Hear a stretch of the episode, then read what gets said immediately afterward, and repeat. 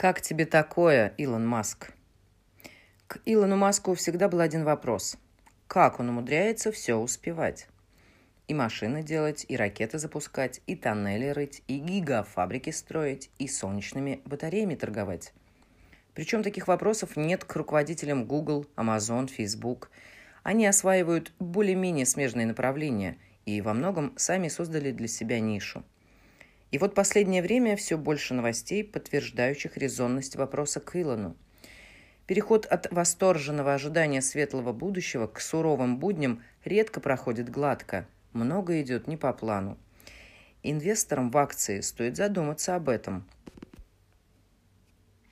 Вообще говоря, Илону Маску не привыкать работать с негативом в медиапространстве – но судебные разбирательства недовольных клиентов с Тесла – это не разборки в соцсетях. Посмотрим, как компания справится с этим.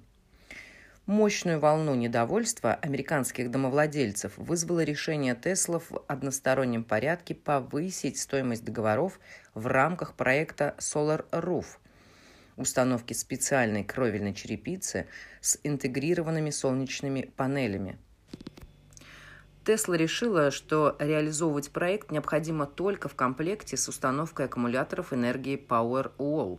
Как признался Илон Маск, комментируя финансовые результаты Solar Roof по итогам первого квартала 2021 года, компания допустила существенные ошибки в оценке сложности сооружения некоторых крыш. Однако это резко, в ряде случаев до 70%, повысило стоимость работ для клиентов – которым предлагалось оплатить эту разницу, когда работы по ранее заключенным договорам уже начались. Закономерно, что многим это не понравилось. Более 100 потенциальных исковых заявителей подписали контракты на общую сумму более 5 миллионов долларов. Еще одним судебным разбирательством и большими штрафами, но уже в Норвегии, компании Илона Маска грозит преднамеренное снижение скорости зарядки аккумулятора автомобиля Tesla после обновления ПО в 2019 году.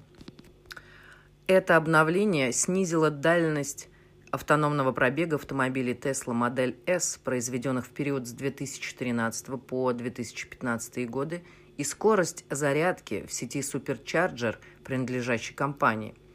Аналогичные жалобы поступают и в США, где клиенты Tesla подали коллективный иск в Федеральный суд Северной Калифорнии, прямо заявляя о мошенничестве компании Илона Маска.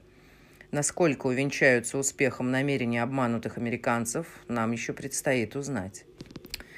В Норвегии же, ввиду непредоставления компании Tesla каких-либо объяснений в соответствии с сослагательными процедурами страны, дело было решено в пользу истцов – Теперь компания Маска должна выплатить каждому покупателю 136 тысяч крон или примерно 16 тысяч долларов для урегулирования претензии.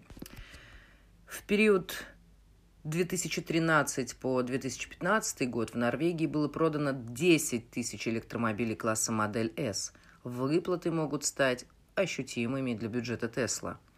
У спутникового интернета Starlink также обнаружилась серьезная проблема – Оказалось, терминал Starlink не способен работать при повышенных температурах. Первым с данной проблемой столкнулся пользователь Reddit из Аризоны, у которого временно перестала работать антенна спутникового интернета. Связавшись с поддержкой компании, он выяснил, что терминалу необходимо остыть до 40 градусов, чтобы возобновить нормальную работу.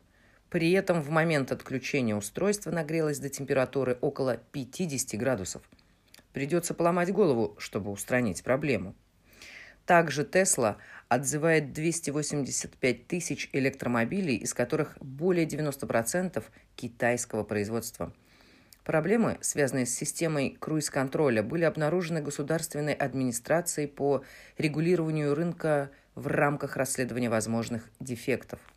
Выяснилось, что система круиз-контроля могла быть случайно активирована и потенциально могла привести к неожиданному увеличению скорости.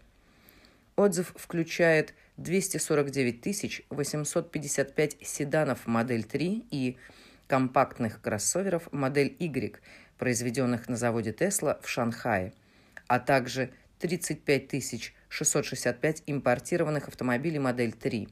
В отличие от предыдущих неудач Тесла, компания предоставит пострадавшим своим клиентам возможность обновить программное обеспечение круиз-контроля удаленно.